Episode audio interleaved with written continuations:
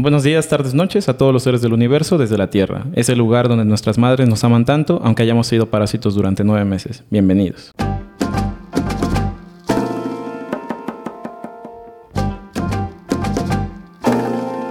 El día de hoy estoy con Silvia Macías, a quien tengo el gusto de conocer desde hace ocho años. La conocí en un curso de padres conscientes, si no me equivoco, era el nombre del curso, creo. Eh, Silvia se desempeña, bueno, aquí voy a hablar desde mi ignorancia, como Dula, Yogi y la mamá de Santiago. Exacto. Bienvenida, Silvia. Gracias. Oye, pues, digo, estamos platicando un poquito antes del episodio, pero digo, ¿sí son esas tres cosas que haces o haces más cosas? Eh, ahora soy partera también. Ah, ok. Hago parto en casa. Es, O sea, Dula no necesariamente es el parto, es, sola- es el acompañamiento. Dula es el acompañamiento a la pareja durante el trabajo de parto. Ok, La partera es la que recibe a bebé, ok. en lugar de médico, digamos. Y doy los cursos de preparación. Ese es instructora de psicoprofilaxis. Y Dula, marcha yoga. Y ya. Y mamá de Santiago. sí, me imagino que consume. Mucho. Oye, pero digo, me, me da curiosidad y quise contar, digo, quise entrevistarte porque si no mal recuerdo, de lo que recuerdo haber escuchado, tú estudiaste formalmente, ¿no? ¿Alguna carrera? ¿Tienes una carrera formal estudiada? Sí, yo soy actuario Tú eres actuario. ¿En dónde estudiaste? en la UAG, en Guadalajara. Ah, ok. ¿Y cómo llegaste? O sea, lo que no entiendo es cómo llegaste al El brinco. tema de- Ajá. Ok. Cuando nació Santiago. Santiago tenía síndrome de Down. Ujú. Eh, el parto fue muy complicado, muy raro, eh, muy rápido, muy fuerte, muy todo. Y como fue tan rápido, a mí no me dio tiempo de llamarle a la persona que me iba a acompañar en ese momento, a mi dula. Ah, ok. O sea, tú sí tenías dula. Yo tenía dula, pero no, ya no, no llegó la dula. Por- Pero ¿cómo? ¿Por qué tenías dula? O sea, ¿era parte del- de, tu familia? ¿Era común? No, no, no. No, yo estudié un curso de preparación para el parto porque yo quería tener un parto y ahí conocí a una dula y Ah, esta dula ok. iba a venir conmigo. Ah, ok. Pero fue muy rápido el parto y entonces ya no pudo llegar, pero fue un parto complicado, eh, terminó en una cesárea de urgencia porque Santiago estaba este, bajándose la frecuencia cardíaca, este, nació Santiago y no respiraba, le tuvieron que hacer maniobras para respirar, eh, ¿sabes? Se lo llevaron a, a cuna, este, a mí no me decían nada, el papá estaba este, muy asustado porque además de que era un niño que estaba teniendo problemas de respiración, tenía síndrome ¿no? Mm. Entonces, eh, todo fue caótico. ¿Pero el papá recibió también la preparación? O sea, ¿los dos Sí, fueron sí, al sí, curso? Ah, sí, ok. los dos. Pero para él fue así muy impactante, para, pues para todo el mundo, porque, porque sucedieron muchas cosas muy rápidas, ¿no? Y como no había nadie que estuviera conmigo, yo no me enteré de nada. O sea, o sea, al niño se lo llevaron, me durmieron, este, porque no querían como que yo me preocupara y a ellos se les hizo Ah, muy sencillo. o sea, no estabas en riesgo tú. No, Ah. pero se les hizo como, híjole, pues para que ella no se entere, mejor la dormimos. Y entonces me durmieron, pero yo intentaba despertarme porque yo quería saber qué estaba pasando con el niño, ¿sabes? Y al final terminé en mi habitación ya después de recuperación, sola, sin nadie ahí, y nadie me decía qué pasaba, y nadie, este, no estaba ni el papá de Santiago. Entonces yo no entendía nada de qué pasó aquí, por qué no está mi niño, este, se murió, qué le pasó, ¿no? Y Tú- este, Digo, perdón, yo no sé, pero antes de que nazca el bebé ya te, te dicen que va, a que va a nacer con sí, síndrome. Ah. Sí, sí, pero eh, en mi caso particular eh, me hicieron las pruebas y aunque había un marcador que decía que había una alta probabilidad, el médico no me quiso decir. Mm, ¿Sabes? Eh, por cuidarte. por, exacto, Bueno, por, por tomarte una ajá, decisión. intenciones. ajá. Exacto, exacto. Y entonces al final sí fue como una sorpresa, pero yo lo soñaba con síndrome de Down, entonces digamos que era sorpresa para todos, pero no para mí, pero la gente no sabía cómo actuar. Y después de que ya, este, me dicen, ya entran y me dicen, es que el niño tiene síndrome de Down, y yo, está bien, pero entonces no hubieran hecho todo esto, ¿no? Para mí era como muy fácil saber que ya tenía, y ya no pasaba más. Sí. Este, pero viví como todo ese, ese evento, digamos, sola. Pues porque fue fuerte, porque el papá tenía que hacer cosas y resolver y Sí. yo estaba sola. Y entonces decidí que esto no podía pasar. ¿no? Ok. que las mujeres siempre tienen que estar acompañadas en, en el parto, sea como sea. Y entonces ya, ya daba yo clases de yoga, ya me dedicaba al embarazo y dije, no, bueno, mejor ahora cambio. Además de que Santiago requería ya más tiempo de mí, yo ya no me podía ir a una oficina. ¿Sabes? Entonces... O sea, sí desempeñaste, tu, sí desempeñaste tu carrera. Sí, por supuesto. ¿Cuántos años desempeñaste tu carrera? Uy, muchos. Como 15 años. Wow. Ajá. Y, este, y ya, a partir de su nacimiento, yo ya no volví a una oficina y empecé a trabajar con las mujeres. Guárale. o sea, pero entonces tú, o sea, lo del yoga, ¿lo del yoga tuvo algo que ver con que con lo de la dula o algo así o no necesariamente? Eh, yoga, bueno, yo hice la formación de yoga, pero antes de, de hacer la formación, yo ya eh, tomaba clases de yoga, ya me sentía como mucho más sensible, mucho más conectada y empecé a trabajar mucho con mujeres embarazadas. Ah, ok. Entonces como que esto fue hilando, ¿sabes? Y me fue dando como el camino para donde tenía que ir después de que nació Santiago. ¿Cuántos años ya tiene Santiago? 14, me dijiste. Y es muchachote. Sí. Oye, y, y el, el, tema de, de, las dulas en, en México, o sea, ¿cómo, ¿cómo se lleva? Porque digo, nosotros pues te conocimos porque queríamos eh, justamente eso, el acompañamiento Digo, ya al final, pues como nos fuimos a Playa del Carmen, ya no se, ya no se pudo que tú fueras, pero al final sí nos acompañaste por mensajes, ¿no? Pero en México, digo, en, digo, te voy a contar cómo nos fue en Playa del Carmen. ¿no? En Playa del Carmen, pues tuvimos a Hasid, fuimos a una clínica particular y estaban, creo que meten anestesiólogo, eh, no se meten como a tres, cuatro personas de, de, la, de, la, de, la, industria, voy a decir, de la medicina, y dejan entrar a la dula, ¿no? Pero, pero la dula realmente es no es eh, el cómo decirlo el protocolo médico no lo admite o sí lo admite el protocolo médico no no no. No la dula solamente viene a acompañar a la mamá y a la pareja.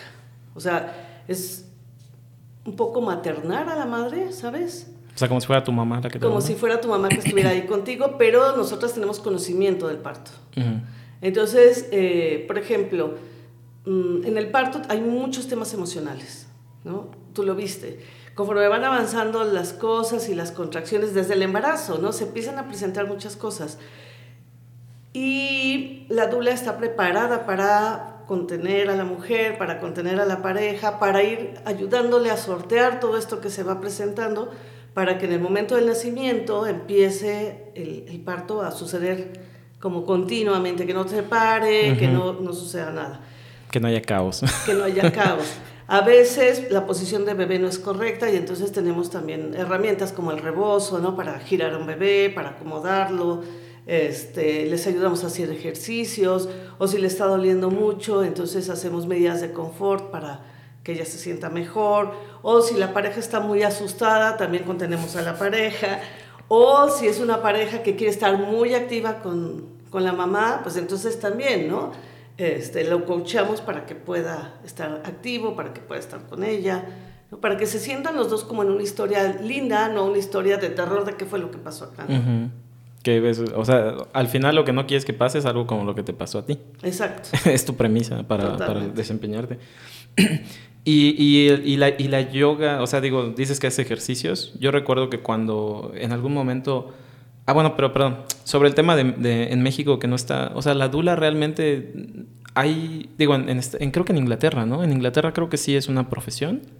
Y sí, sí, sí participa del protocolo médico, me parece. Mira, en general no. Lo que pasa es que hay como mucha duda entre si es qué es la dula y qué es la partera. Ah, ok. Lo que decíamos al principio. Entonces, en muchos lugares piensan que la dula es la partera o que la partera es la dula. Hay países, por ejemplo Alemania, donde la partera atiende los partos en casa y no se atienden en hospital. Y entonces mucha gente dice, ah, no, entonces es una dula. Ah, Pero no. O sea, son dos profesiones diferentes y la dula en ningún país está regulada. Ah, ok. Las parteras sí. Las parteras, hay parteras profesionales, hay parteras tradicionales. Las parteras profesionales sí están reguladas. En México la mayor cultura es de partería tradicional y no están reguladas. ¿No están reguladas? No. No. Y, pero entonces tú, o sea, lo que tú haces realmente no lo deberías de hacer. ¿Eso es lo que significa? ¿De partería? pues es... según la ley. Hay ciertos, eh, ciertas normas que da la Secretaría de Salud para que algunas parteras puedan atender partos, sobre todo en zonas rurales. Ah, ok. Eh, por ejemplo, en, en, Morelos hay muchas parteras y muchas de ellas sí están reguladas, están inscritas en la Secretaría de Salud. Y entonces les otorgan el certificado de nacimiento, la hoja de nacimiento. Mm. La cuestión es que si tú tienes un parto y tu partera no tiene hojas de nacimiento, después tienes que hacer un show para registrar a tu bebé. Ah, ok. O sea, pero es nada más por un tema protocolario, más bien. No necesariamente, o sea, pero reciben capacitación médica o algo así. Eh, no necesariamente. O sea, eh, eh, la partera tradicional normalmente es de familia, la, la, mamá o la tía o alguien te va entrenando porque ella era partera y te va pasando como su, su legado, digamos. O sea, es más de tradición. Ajá. Y en el caso de las dulas, nosotras sí estudiamos, digo, la partera estudia muchísimo más, ¿no? Pero la dula está, digamos, reconocida en algunos algunas universidades, sobre todo, por ejemplo, eh, cuando estudias psicoprofilaxis perinatal, puedes eh, hacer DULA, aunque tienes que tomar un curso aparte, digamos. ¿no? Ahorita la UP está dando el curso de psicoprofilaxis, la Salle lo daba, yo creo que ahorita ya lo cerró, la NAHUAC también lo da, o sea, ¿sabes? Hay como varias universidades que da psicoprofilaxis, como especialidad o como diplomado. Y dentro de eso, ya luego tomas un curso solo para saber acompañar. ¿Qué es la psicoprofilaxis? El curso de preparación al parto. Ah, ok. El curso que tomaron ustedes, ¿te acuerdas? Ah, ok, ok, ya. Pero ese, pero ese curso es más bien como de concientización. Totalmente. Ok. Es solamente darte cuenta lo que va a pasar contigo, con tu cuerpo y que tú puedas tomar las decisiones. Ajá. ¿Y lo que estudiaste de yoga impacta en alguna forma en lo que haces en, el momento del parto? O sea, ¿usas cosas de yoga para...? Totalmente, sí, claro. ¿Cómo cuál? Los ejercicios, respiración, los mantras. Ya. Oye, el... de todas estas, bueno, no sé cuántos, ¿cuántos partos has asistido? no sé, muchos. No, no los cuento. ¿Más de 100? Eh, a veces son más de 100 al año. ¿Más de 100 al año? Ajá. O sea, que, que Ahora en pandemia fue mucho más, ¿sabes? ¿Ah, sí? Sí, porque la gente le daba muchísimo miedo de ir a, al hospital. Mm. Y entonces el parto en casa subió muchísimo y como yo trabajo mucho en parto en casa, pues, tuve mucho trabajo. Y el, y el, bueno, no sé, digo, y la relación de, porque digo, el parto en casa, pues idealmente es, es perfecto, ¿no? Pero hay, hay un porcentaje de, de, riesgo, ¿no? De algunos embarazos que no culminan de manera exitosa. Claro. ¿Cómo cuánto porcentaje será eso? Digo, de tu experiencia, ¿no? Digo... De mi experiencia, en, en mi numerología, digamos, es como... no me acuerdo si era... Porque hasta lo saqué, por ahí lo tengo publicado, por ahí del 12% se fueron a cesárea. Ok.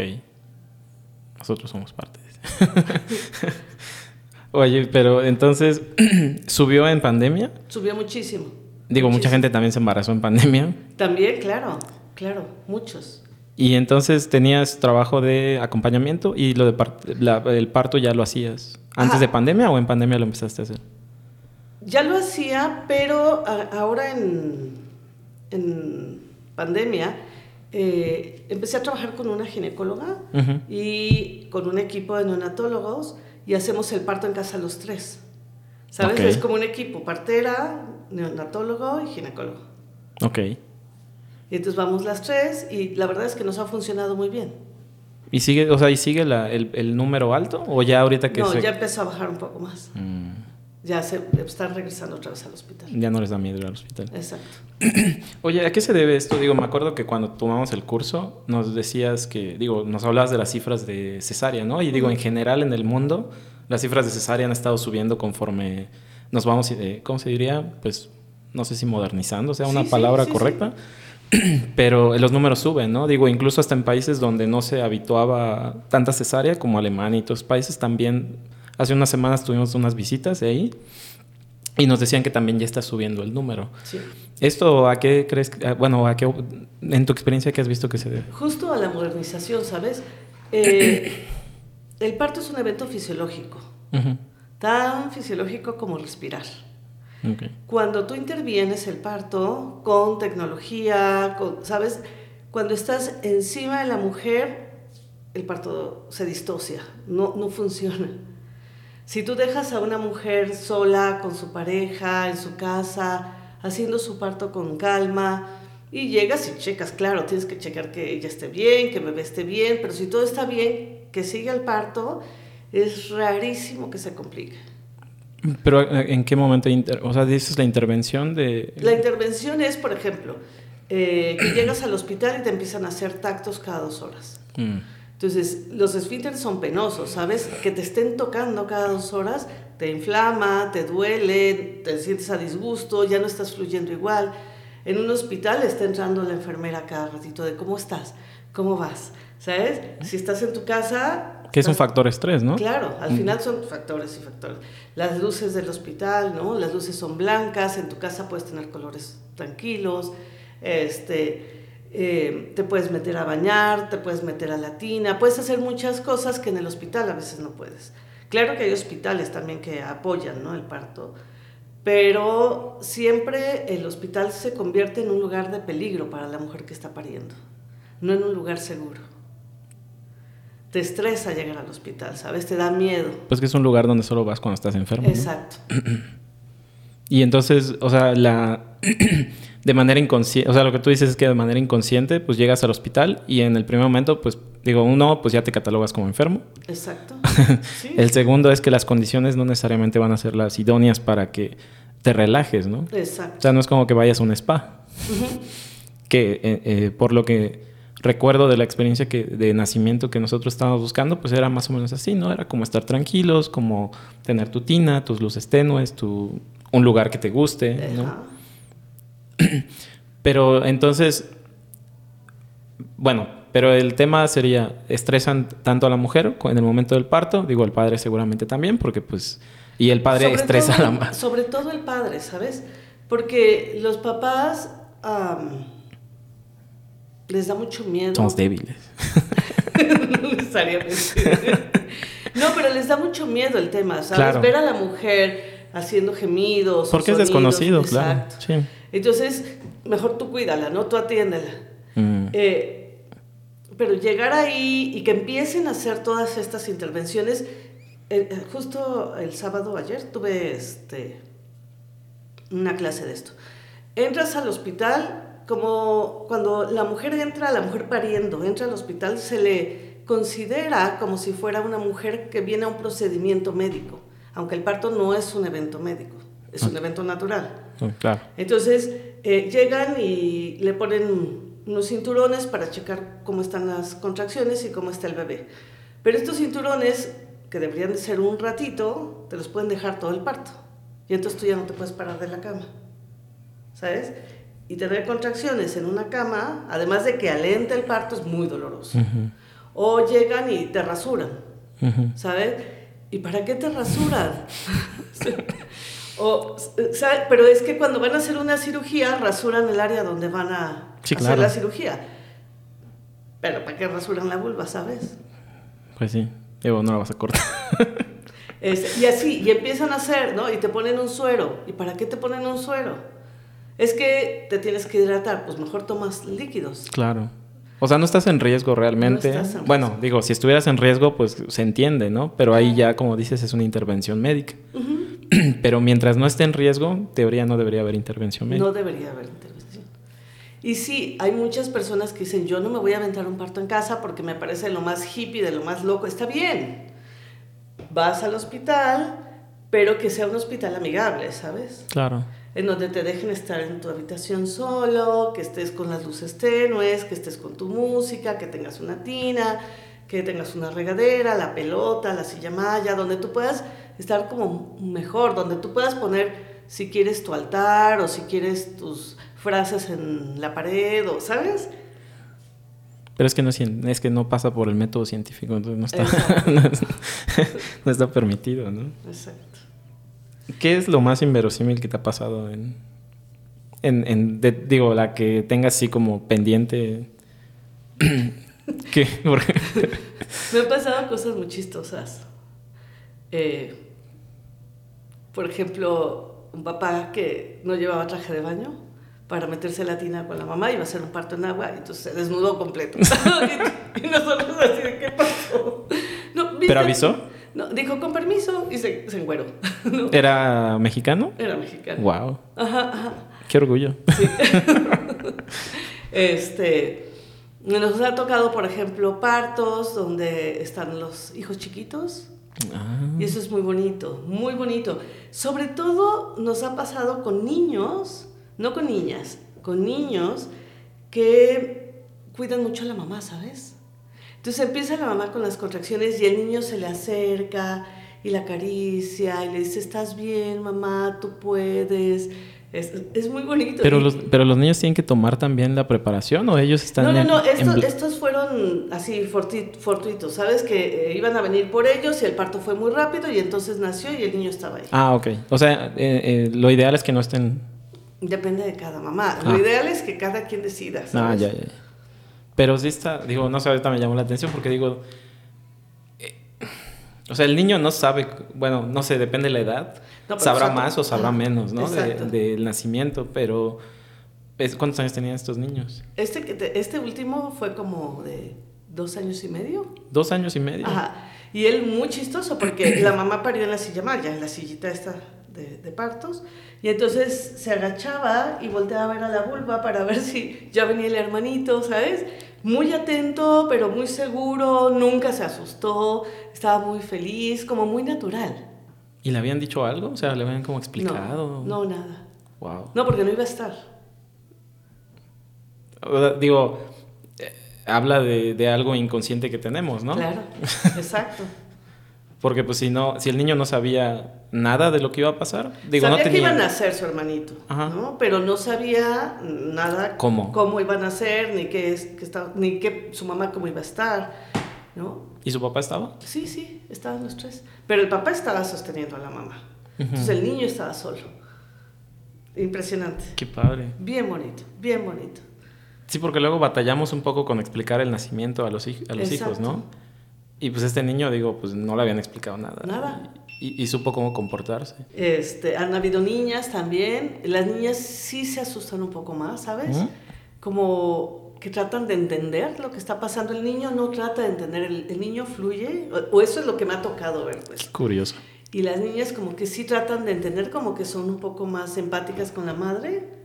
Eh, el niño como que se vuelve protector y la niña no. La niña trata de entender qué está viviendo, no sé si porque siente que ya lo va a vivir.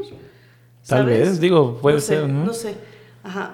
Digo, es que lo que dices de que el niño como que trata de no comprender mucho, pero conforme vamos creciendo como, como hombres, pues como que queremos entender más las cosas, ¿no? Claro. Ajá. Digo, claramente es algo que nos instalan, ¿no? Porque, Sí.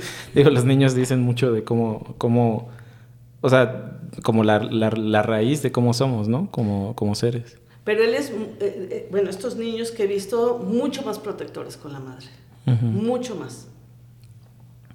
¿Y has tenido como adolescentes o como... Sí, Me- eh, el adolescente se asusta más, ¿sabes? Eh, eh, sí es mucho más consciente de lo que está pasando y entonces dos me han tocado, uno de, de ellos muy contracturado, quedó, ¿sabes? De que se tensó muchísimo y el otro se esperó afuera.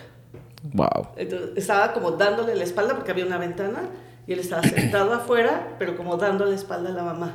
¿Sabes? No quiero ver, mejor no quiero a ver. No, lo tiene que trabajar en terapia. Ajá, exacto. Oye, y, pero, y entonces, y, lo- y estos adolescentes sí recibieron capacitación? O sea, Sí, claro. se- Sí, ellos sí. Ellos sí. Sí. Ok. ¿Y, y estos, y, y mujeres adolescentes? Mujeres adolescentes me ha tocado ver parir, ¿sabes? Ah. A, a chiquitas, o sea, de 13, 14, 15 Guau. años. Niñas pariendo. Ajá. ¿De comunidades? No. ¿O sí? No, no, acá difícil tenemos comunidades. Este, niñas que eh, no saben también a lo que van, ¿sabes? Aunque vayan pariendo. Y, y esto es- también es, es muy chistoso porque la mujer, estas niñas que no tenían preparación para saber qué es lo que les estaba sucediendo y qué iban a hacer su bebé y cómo iban a hacer su bebé, no tenían dolor en el parto. ¿Ah, sí? Ajá. Estaban como mm, muy tranquilas, o sea, sí lo siento, sí tengo el cólico, pero es un cólico nada más, ¿sabes? Eh, o sea, ¿sabían que iban a parir? No sabían qué iba a pasar. No sabían qué iba a pasar. Nadie les había dicho, es que te va a doler horrible, es que no sé qué, es que van a hacer así, te va a lastimar, nada. Y entonces estaban así como, sí, aquí mira, es que sí se pone durito y tengo como cólico, pero muy tranquila, ¿sabes? Qué chido. O sea, es que digo, por ejemplo, eh, o sea, ahorita que dices eso, me acuerdo que muchas veces andamos como con, como que nos generamos nosotros mismos dolores, ¿no? Claro. Entonces, como que es un tema más bien mental. Totalmente. Que, que, que, realmente que te hayas lastimado, o que hayas cargado algo pesado, o que hayas hecho algo, sino que es más bien como el reflejo de, ¿no? Exacto. Oye, ¿cuál es el...? Digo, recuerdo que cuando tomamos el curso nos decías de los mitos de, del, del embarazo y creo que del parto también. Ajá. ¿Cuál dirías que es el mito más ridículo que hay en, en, en el voz populi de, del embarazo y del parto? Hay muchos. Híjole. Eh, uno que, que, que, es importante, pues, es que si la mamá se enoja o si la mamá este, tiene preocupaciones o llora, le hace daño a su bebé. Uh -huh. O sea, ese le preocupa muchísimo a las mujeres. Entonces yo me aguanto, no lloro, aunque me le estoy pasando muy mal, pero no voy a hacer nada porque si no le hago daño a mi bebé. Cuando sabemos que es al revés un poco, ¿sabes? Si lloras, desahogas. Uh -huh. este, ese le, le, cuesta mucho a las mujeres porque todo el mundo le dice, no estés triste, porque si estás triste le vas a hacer daño a tu bebé. No llores, porque si lloras le haces daño a tu bebé. Uh -huh. ese, ese es fuerte. Hay otros, no sé, por ejemplo, que es, en México está muy uh, arraigado el tema de, de, la luna llena, uh -huh. ¿sabes? Y de los eclipses. Ajá. Este, y es un mito muy bonito, a mí me encanta porque eh, esto vino de los aztecas. Los aztecas decían que cuando la luna estaba llena y venía un eclipse, o sea, se empezaba a oscurecer una parte de la luna, era el conejo de la luna que había salido a morder la luna. Ok. Y entonces le quitaba un pedazo, por eso se ponía oscuro. Y entonces aquellas mujeres que estuvieran en luna llena también podrían ser mordidas por el conejo. Mm. Y entonces lo que hacían Está como ellos... se confunde, ¿no? Ajá. La, lo ponían a la, a la mujer embarazada en el fondo de la choza y de la puerta de la choza hacia donde ella estaba ponían dagas para que si entraba el conejo se lastimara y no llegara a morderla. Wow. Y esto se ha venido transformando con el tiempo y ahora usamos seguritos, ¿sabes? En, en Eclipse y justo tiene que ver con la punta para mm. que llegue el conejo y no, se, y no te llegue a morder y se lastime. Las leyendas de nuestra cultura. Es lindo, ¿no? sí. Este, no sé, que si comes mucho chile o picante, por ejemplo, el bebé va a salir con ronchitas en la piel. Muchos de los bebitos, la gran mayoría, van a tener las ronchitas en la piel, ¿sabes? Y tiene que ver porque la piel es muy delicada, porque el sudor les irrita, porque, ¿sabes? Pero es normal. No, no tiene que ver si comiste o no comiste chile. Sí. ¿No? Este, también hablan de, del pelito, ¿no? Si Ajá. comes ciertas cosas que salen muy peludos, y esto es lanugo. El lanugo que tienen los bebitos se va a caer, ¿no? Y luego ya les sale su vello y su cabello, digamos. O la rasurada, esa también. Ah, de rasurar. Si le rasuras la cabeza, le queda mejor el cabello. En realidad lo que le rasuras es el anugo. Ah. Y entonces lo que sale después es el cabello. Y claro que sí cambia, ¿no? Y entonces dicen, ya ves cómo sí funcionó la rasurada. ¿Y del, ¿Y del momento del parto? O sea, digo, porque me acuerdo que nos decías de, no sé, creo que el que, digo, de los pocos que me acuerdo es el del cordón umbilical. El... Sí, ese es, es, un gran mito, gran, y además se usa mucho para generar miedo, este, que si se enreda el cordón, entonces el bebé se va a ahorcar y se va a morir, ¿no? O sea, uh -huh. La realidad es que el bebé, el cordón mide como 60 centímetros en promedio, a veces un poco más, a veces un poco menos. Eh, y el bebé se mueve por el vientre, ¿sabes? Hace, dicen, en yoga decimos que hace todas las posiciones de yoga en el vientre. Uh -huh. y está girando y toma el cordón porque late. Entonces les gusta mucho tocarlo para sentirlo, es su compañerito. O se lo acercan hacia la cara y si está dando de vueltas con el cordón, pues se lo enreda. Claro. Lo que nosotros tenemos la idea es del cordón en el cuello como la soga del ahorcado. Sí, claro. entonces, si se enreda en el cuello nos da terror de que se va a ahogar. La realidad es que el bebé no respira por la tráquea. ¿no? Por, por esta zona. Respira, pues no hay bueno, sí hay oxígeno, pero, no hay aire. por la sangre. ¿no? Y la sangre pasa por el cordón. Entonces, si lo tiene enredado en el puño, en la pierna, en el cuello, en la panza, es exactamente lo mismo. Y si es un cordón largo, pues no va a pasar nada si, a la hora de nacer. Pues lo peor que puede pasar es que sea un cordón corto, que esté enredado en cualquier parte y a la hora de descender lo regrese. Y el cordón por dentro tiene como una gelatina. Y esta gelatina hace que los, los vasos sanguíneos, o sea, hay una arteria y dos venas, no se, a la hora de oprimirse, no se aprieten, digamos, no se obstruyan. No se, como cuando corte la circulación. Exacto, que no se corte. ¿Y, y, y qué haces cuando, o sea, si, digo, en el peor de los casos te tocó el, el cordón umbilical corto y el bebé no puede salir, ¿y cómo le haces para...? Es cesárea. Cesárea. Ahí no hay ninguna técnica para desenredarlo o hacerlo. No, en ese momento no. no. Y mira, depende, hace poquitito, menos de un mes, nació una bebita con cuatro circulares de cordón. ¿Qué es cuatro? Cuatro vueltas, el cordón en el cuello. O sea, nace, ¿es, ¿sale, dices? En, en, este caso nació por cesárea. Ah, ok. Pero se dieron cuenta a la hora de hacerle un ultrasonido que eh, una de las vueltas no hubiera sido tan grave, pero una de las vueltas estaba muy apretada. Okay. Y entonces ahí era muy difícil porque al momento de que empezara a descender la bebé, iba a bajar el flujo sanguíneo. Ahí sí. Mm. Entonces decidieron que mejor de una vez hacía la cesárea y a la hora de quitar, pues se dieron cuenta que eran cuatro. ¿Sabes? Esta bebito debió de haber estado como tornillo para poderse dar cuatro vueltas. ¿Cuánto mide un bebé en promedio? 50 eh, centímetros. 50 centímetros. O sea, quiere decir que es del, el cordón es un poco más largo que el bebé. Exacto. Mm, ya. Sí, porque para dimensionar, ¿no? Porque... ok. Entonces, en realidad, lo del cordón no debería ser un riesgo. Digo, puede ser un riesgo, pero en la mayoría de los casos no. Lo importante es que siempre haya trabajo de parto. Y en el trabajo de parto se ve si el cordón corto o el cordón enredado, en el lugar que sea, pudiera estar presentando algún problema. Claro pero no porque tienes la circular, entonces te vas a una cesárea.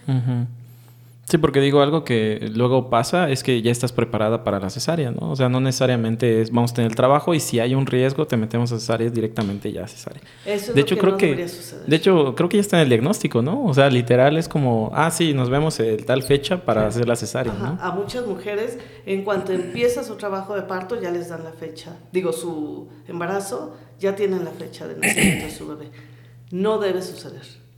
Siempre, porque la cesárea es una complicación del parto. La cesárea no es una forma de nacer, ¿sabes? O sea, tú no eliges que tu bebé nazca por cesárea. El cuerpo requiere eh, para muchos procesos el trabajo de parto. Entonces, si vas a tener una cesárea, está bien por la razón que sea, pero primero tienes que tener trabajo de parto. Sí porque si no, no sale el agüita de los pulmones de tu bebé, ¿sabes? El sistema eh, nervioso central no se prepara para el nacimiento, este, eh, la mujer necesita saber que su cuerpo ya cerró el, embarazo para prepararse para el posparto, para la lactancia, para todo lo que viene.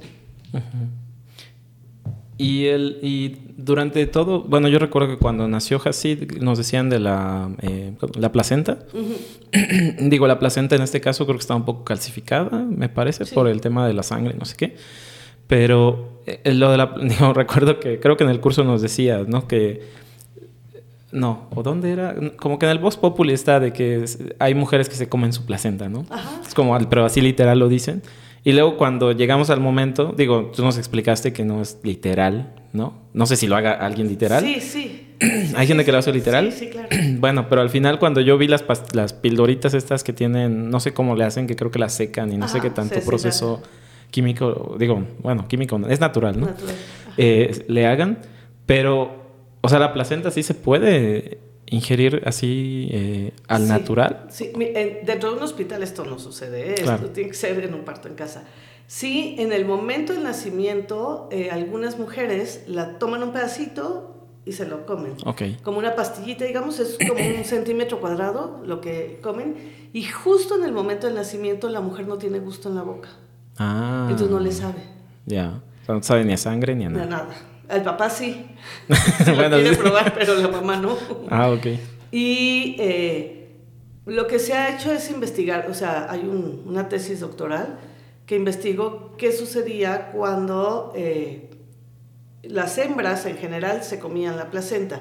Y lo que se dieron cuenta es que es un tema de nutrición, ¿sabes? Es eh, porque hay, no sé, las vacas, por ejemplo, que no comen carne, que son herbívoras, se la comen. Y entonces, ¿qué estaba pasando? ¿No? ¿Por qué un, un animal que es herbívoro está comiendo carne? Porque se nutren de ella. Sí, de hecho, los perros cuando nacen los bebés se comen la placenta. Claro. Bueno, les quitan toda la placenta. A veces comen al bebé. No, Sí, hay veces que se lo pueden, que se lo pueden comer. ¿de verdad? Sí. Ay, nunca visto Yo no sabía. Yo tampoco. Sí, o sea, ya, ya ves, bueno, nace eh, con su bueno, no, no, con su bolsita y a veces se pueden comer la bolsita, Ajá. pero pues si le dan, digo, depende también del tamaño de los perros, ¿no? Digo, un chihuahua, pues yo creo que nunca se lo podría comer, pero, pero, pues puede pasar que se lo, que Ay, se lo no pase. eso. Sí. Ah, bueno, En fin. pero entonces se comen la placenta y lo que se dieron cuenta es que tiene mucho hierro, calcio, magnesio, este, muchísimas propiedades que ayudan a la mujer a sostenerse en el posparto. Entonces, eh, una de las cosas que tiene es vitamina K, mucha. Ok. y mucho hierro. Entonces, si empieza un sangrado en el momento del posparto, tomar la placenta ayuda a que se pare el sangrado. Ayuda a elevar los niveles de hierro también. Entonces, ayuda mucho, digamos. Por eso se la comen como ese pedacito. Eh, hay otras mujeres que le hacen un smoothie, ¿no? Le ponen ese pedacito, que te digo, es pequeñito, y le ponen frutos rojos, un poquito de miel, lo muelen y se lo toman. No sabe nada porque es muy poquitito. Y si no, están las cápsulas. Las cápsulas. Sí, nosotros consumimos las cápsulas. Exacto. Y a mí me dijeron, no sé por qué me dijeron, el primer día creo, me dijeron que me tomé una. Y yo dije, pues está bien, digo, ya es polvito y ni lo voy a sentir. ¿Y sentiste algo? No, ¿Nada? no sentí nada. No, ok. Digo, no sé, habría que hacerlo otra vez, a ver qué tal. Exacto. Ahora que tengas otro bebé. Ahora que tenga otro bebé, pero no sé cuándo. Eh, y bueno, entonces está el parto, que es ahorita este proceso que, que, que, que platicabas. Y después del parto, que digo, porque por- el periodo de la lactancia es otro tema también. Un gran tema. Sí. Gran. Sí, nosotros como dulas eh, estamos durante el embarazo, en el parto y en el posparto. En el posparto hay varias cosas. Uno, que es un momento muy retador para la mujer y para la pareja. ¿no? Todo se reajusta, hay un nuevo integrante en la casa, la mujer está cansada, ¿no? Está, si tuvo una cesárea, tiene una cirugía mayor y además tiene que cuidar a un bebé. Sí, No, no es fácil. no. ¿no? Y inclusive aquella mujer que tuvo un parto y que está perfecta, de todos modos es muy complicado, porque el bebé requiere a la madre tiempo completo. ¿Sabes? El bebé humano es muy inmaduro, requiere muchísimo apoyo, muchísima contención, muchísimos cuidados, y la madre es la que se los da.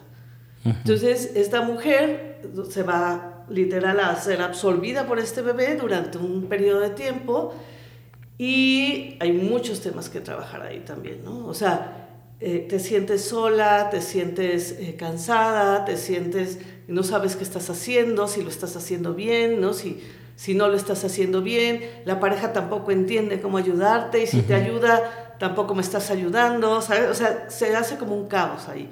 La dula también estamos ahí en ese momento como para ayudar a aclarar un poco las cosas, a contener. Sí. Y la lactancia, ¿no? Que la lactancia es, creemos siempre que es súper natural, ¿no? Que va a llegar el bebé, te lo vas a abrazar y él así va a tomar el pecho y se acabó. Y no es cierto.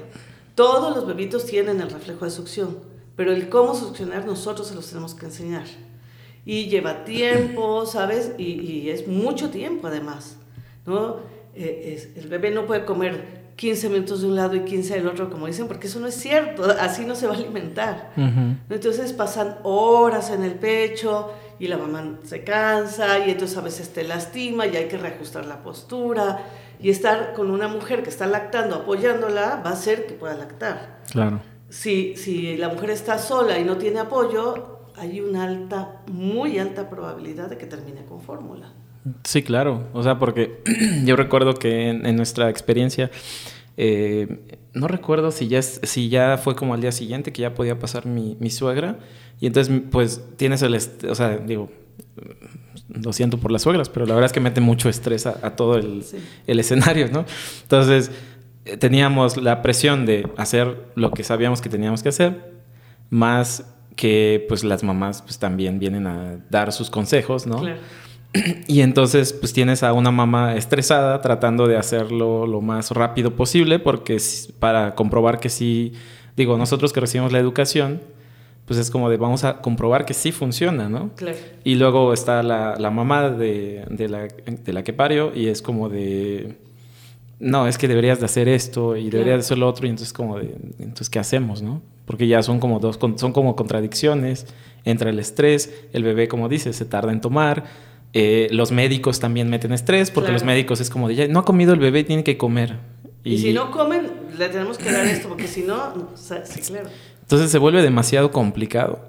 Y yo recuerdo que en, nuestro caso, creo que Hasid como, no sé, digo, es que además lo, chistoso, ¿sabes qué pasa? Que ahora que lo recuerdo, estuvimos dos días en la clínica, pero no sé en qué momento pasó cada cosa. O sea, como que es una historia que sé que pasaron cosas, pero no sé entre qué entre cuánto cuánta distancia de tiempo pasó cada una, ¿no? Es que lo, lo vives como velado esa parte, ¿sabes?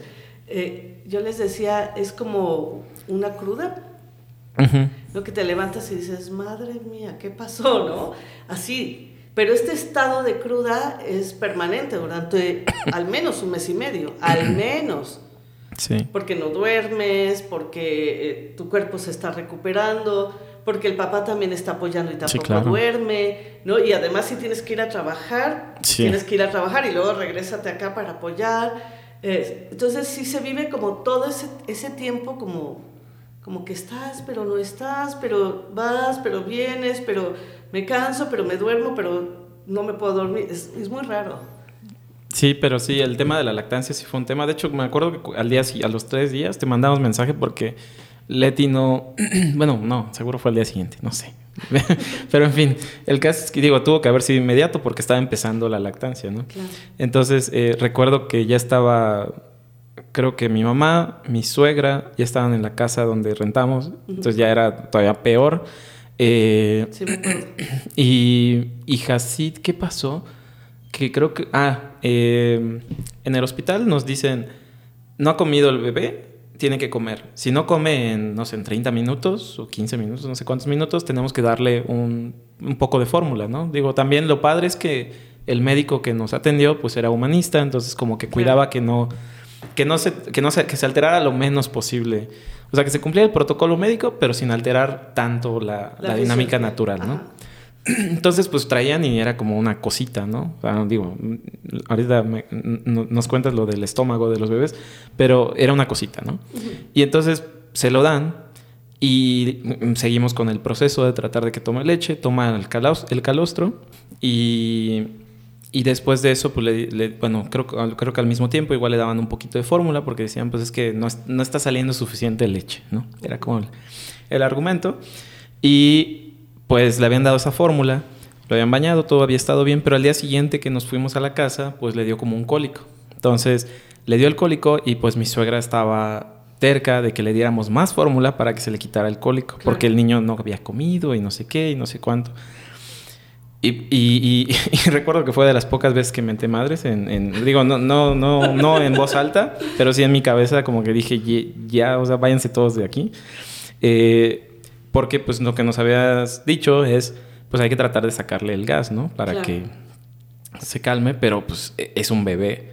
Es la primera vez que lo tienes y, gritan como... Pues, es horrible. es horrible. Y lloras tú y lloras bebé y todo el mundo llora. ¿no? Sí, exacto.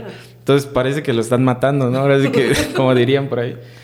Y recuerdo que fue muy estresante todo ese proceso y te mandamos un mensaje y te dijimos, oye Silvia, ¿qué hacemos? Porque, pues, o sea, no sé si la, la, idea de Leti era que no estaba tomando leche Hasid, no estaba absorbiendo, ¿no? Digo, no sé si era un tema de sensación, era un tema de qué, pero pues no estaba tomando. Y luego pues yo siempre con la teoría de lo que nos habías dicho, ¿no? Y como que diciéndole a Leti la teoría.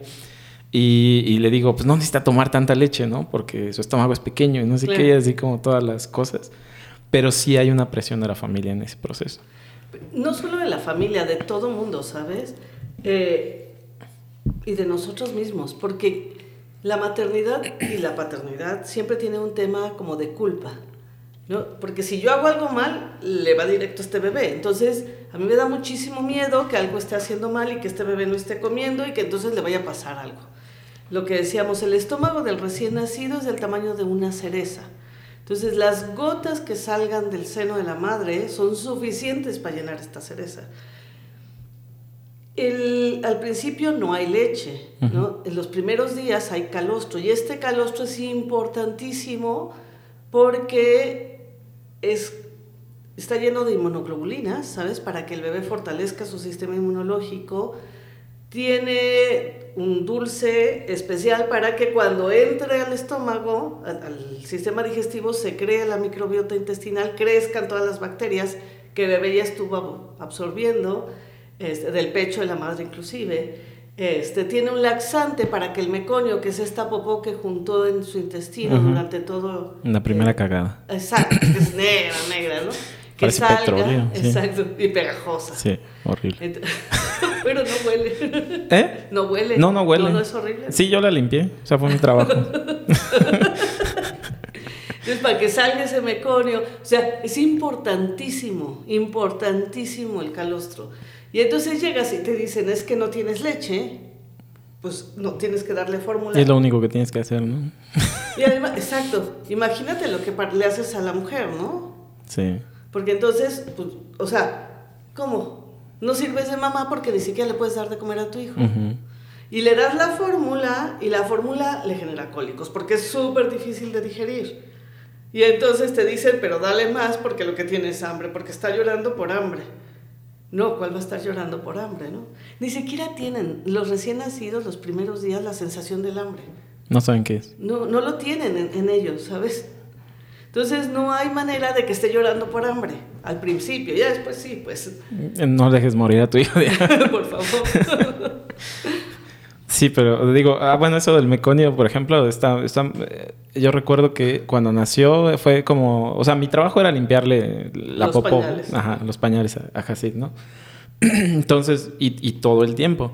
Entonces, digo, en nuestro caso, Jacid nació un poquito bajo de peso y, y sacaba esta popó a los, los, primeros, creo que es el primer día, ¿no? En realidad no dura mucho. No, pero sí recuerdo que pues la limpias, la limpias y es como esto no está limpiando, ¿no? Exacto, se embarra. Ajá, se embarra y te embarras tú los dedos al final. y aprendes a que no es tan mala, ¿no? Pero realmente eso es lo que sorprende, que no apesta. No, nada. O sea, no huele a nada. Y, por, y yo cambié los pañales de Hasid, no me acuerdo cuánto tiempo, te, soy honesto, pero, pero sí un largo tiempo.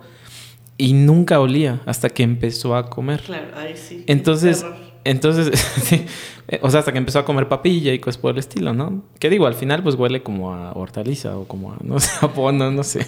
Pero, pero sí los primeros meses que solo tomaba leche, no...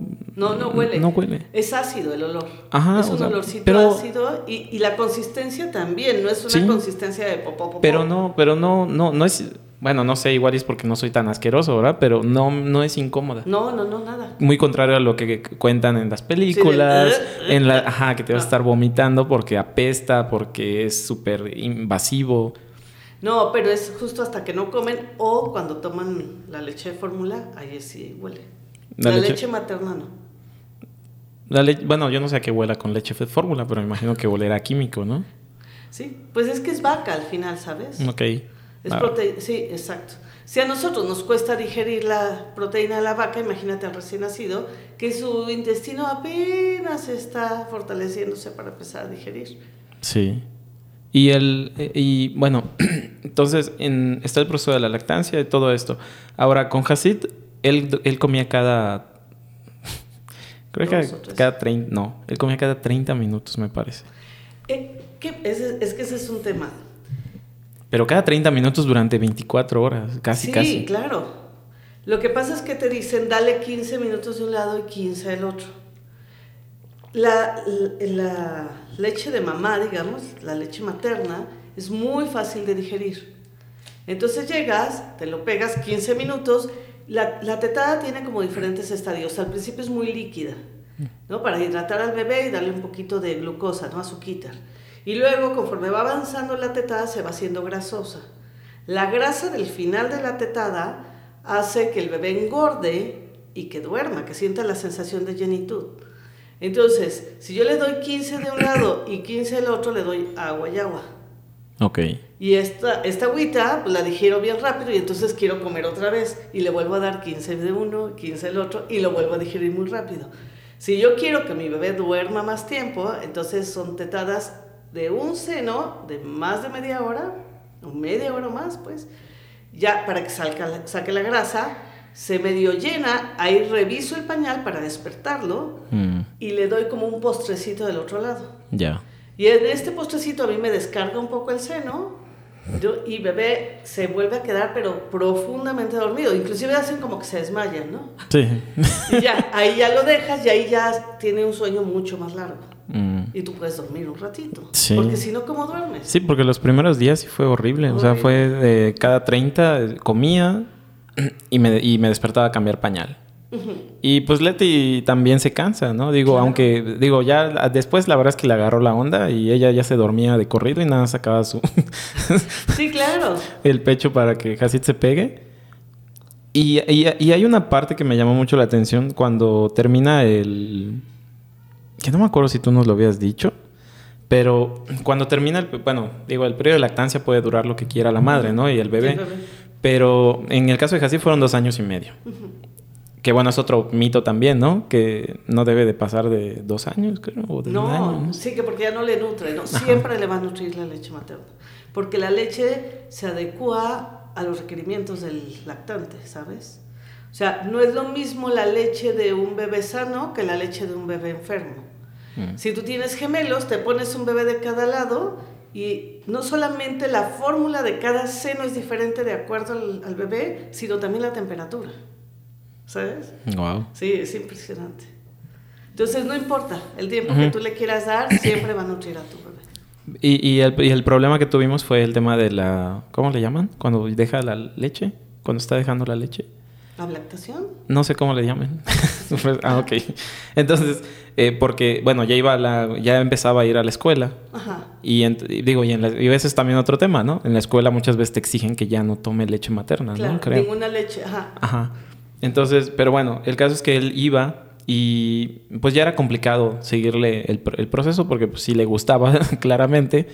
Entonces empezamos como ya a cortarle, ¿no? Después de dos años y medio. Y un truco que hicimos, que no me acuerdo si tú nos lo dijiste en el curso o de dónde salió ese truco, pero pues funcionó, fue que le preparábamos atole. Le preparábamos atole con leche de, de almendras. Ajá. O sea, el atole este de maicena, Sí, sí. De, de sabores, con, bueno, creo que al principio era sin sabor y luego con sabores. Y, y, tra- y tratábamos de que él se llene para que se quede dormido.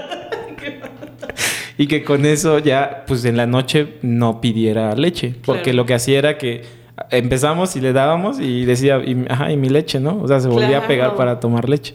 Entonces como que tratábamos de noquearlo para que se duerma de corrido y no, no esté pidiendo. Pero ¿cuál sería realmente? ok, ya, ya me dijiste que no fuiste tú, no sé dónde lo sacamos. Pero ¿cuál sería qué- El proceso. el proceso más armonioso, por así decirlo? Mira, el, el proceso, Digo, porque es un hecho que la poder- rutina también pueda, puede determinar, ¿no? claro, pe- eh, lo que se, se hace para que sea más amoroso es no ofrecer y no negar. O sea, el pecho materno es un tranquilizante perfecto para un bebé. ¿Sabes? Está llorando un niño. Se cae, se pega, lo abrazas y sacas la chichi y le das, ¿no es Ujú. cierto? Y entonces se calma y todo se Bueno, mejora. mm, si yo le saco la chichica, No. así no funciona. la mamá. o, o sea, está de malas, te lo acercas, le das el pecho y listo. Ujú. Entonces, de repente para la mamá también se vuelve una herramienta. Mm. Si yo estoy viendo que mi bebé se cayó, que está llorando, pues entonces lo agarro y- y le doy el pecho. Y ya sé que con eso se calma. Si yo quiero dejar de darle, ya no se lo estoy ofreciendo. Ah, ok. ¿No? Pero si él viene y me lo pide, entonces se lo doy, no se lo niego. Y solitos los niños empiezan poco a poco a necesitar menos el pecho. Muchas veces lo hacen también porque les da mucha seguridad la madre, ¿sabes? O sea, el, el papá es el que genera la seguridad en los niños. O sea, eso les enseñas. A ser una persona segura lo hace el papá. Pero este, esta contención que da la madre tiene mucho que ver con el pecho. Muchísimo. Las mujeres tenemos un arco de luz. ¿Sabes este arco de luz como de los santos? Tenemos un arco de luz de pezón a pezón. Y entonces cuando metemos a bebé aquí en el pecho, lo protegemos con esto. Wow. Entonces, claro, requieren este espacio también para hacer- sentirse seguros. Que también me acuerdo que nos dijiste algo de, creo que del aura del bebé. Sí, los bebitos no tienen aura. Cuando nacen la empiezan a formar. Y entonces la, la madre es la que lo protege con su aura. Por eso no se separan los bebés de las mamás. ¿Hasta cuánto? cuánto, cuánto te- Conforme bueno, va, va creciendo, va, va fortaleciéndole, va formándola. ujú. Pero al menos los primeros meses tiene que estar con mamá, ¿sabes? La cuarentena, eh, esta cuarentena que de tanta tradición en México, porque además no existe en muchos países, solo en México, ¿sabes? Ok. Bueno, y en Latinoamérica, eh, esta cuarentena tiene que ver mucho con eso. ¿Sabes? Con el bebé inmaduro que requiere la madre, pero con el aura por- para protegerlo, pero con la lactancia para establecerse, pero con la nueva dinámica en la casa. O sea, sí requerimos este espacio para nosotros, para la pareja, para la madre, para el bebé, para todos. Sí, porque nosotros, bueno, nosotros en nuestro caso los dos como que cuidábamos de hija así Claro. y tratábamos de no. Digo, en ese entonces yo trabajaba remoto, entonces podía estar en la casa todo el día, Claro. que se me hizo padrísimo, porque pues tengo muchos recuerdos de cómo dormirlo, cómo bañarlo, ¿no? Varias cosas. Vinculas con tu Ajá, bebé. vínculo con, con mi hijo. Y, y, y cambia, ¿no? Porque, digo, no sé, en el caso de mi papá, pues mi papá es, fue más, ¿cómo decirlo? Tradicionalista, tradicional. Pues de, que trabajaba, se iba, y digo, era lo común, ¿no? También. Claro. Eh, ahora son otros tiempos, pero, pero sí cambia la dinámica, ¿no? O sea, cambia mucho la dinámica porque el niño como que tiene dos referencias completamente pre- eh, presentes todo el Y, tiempo. y además opuestas, ¿sabes? Porque la energía masculina es muy Sí, claro. diferente a la femenina, ¿no? Y la madre y el padre les enseñan cosas diferentes. Y tener a los dos es súper importante. Y si no, ¿qué pasa si no hay padre, por ejemplo? Ajá. Entonces hay que buscar una figura masculina. Que de hecho, bueno, yo tengo esta idea de que, digo, con las parejas del mismo sexo, ¿no? O sea, siempre existe una energía masculina y femenina, aunque sean del mismo exacto, género. Claro. Pero, eh, pero sí, sí, sí, sí lo soporta, o sea, sí funciona igual. O sea, si tienen un bebé y un, y digo, según yo, existe porque en una relación tiene que existir las dos energías, ¿no? Claro, porque se complementan. Porque se complementan. Entonces no importa el género, siempre No. existen las energías. Exacto. Ok. Oye, ¿y de, y, y de los cursos, sigues dando los cursos todavía? Sí, sigo dando los cursos, sigo haciendo el acompañamiento ¿Dónde los estás dando ahorita? en la del Valle. ¿Del Valle? que ¿La colonia del Valle? Acá. Ah, ¿Hay una escuela o algo así? En- tengo un espacio donde lo hago ahí. ¿Al aire libre? No. Ah, ¿Te acuerdas que, que ustedes fueron a... espacio púrpura. Ajá. En Espacio Púrpura ahora solamente dan cursos, talleres y demás. Y yo ahora tengo otro espacio en la del Valle. Ah, ok. Es muy parecido. ¿Y tienes redes sociales donde te pueda encontrar la Sí, gente? Deshpartap. Ok, lo comparto. Sí, Es que, exacto, tienes que escribirlo. Oye, ¿y ese nombre, ese nombre es el que te asignaron? Como el- Como yo, ajá. Es mi nombre espiritual. Es para que es como en, bueno, en Cábala es como que es una es un nombre, pero es para que tú te hagas conciencia de De lo que veniste De lo que veniste este mundo. ¿Es lo mismo? Es lo mismo. órale. ¿Y cuándo te pusieron ese nombre? Cuando empecé a hacer yoga. Ah, Ya hace mucho. Hace como 16 años. ¿Pero no lo estabas usando o sí lo estabas usando? Sí, siempre lo uso. Eh, de hecho, ya ahora casi nadie me conoce como Silvia, más como Tesh Parta. Mm. Tesh, me dicen todos. Tesh. ok, bueno, entonces voy a compartir las redes sociales. Ahí entonces tienes las clases de yoga, las clases Ajá. de eh, psicoprofilaxis. Ajá, el acompañamiento, lo de la, este, la placenta, los baños posparto. ¿Ustedes hicieron baños allá? Porque allá hacen buen ritual en, en Mérida. Hicieron lo de, bueno, eh, que es la que nos acompañó. El rebozo. Hizo lo del rebozo que para acomodar Ajá, el huesos. cierre, el cierre. El cierre, eso, el cierre. y el baño, el ¿qué baño?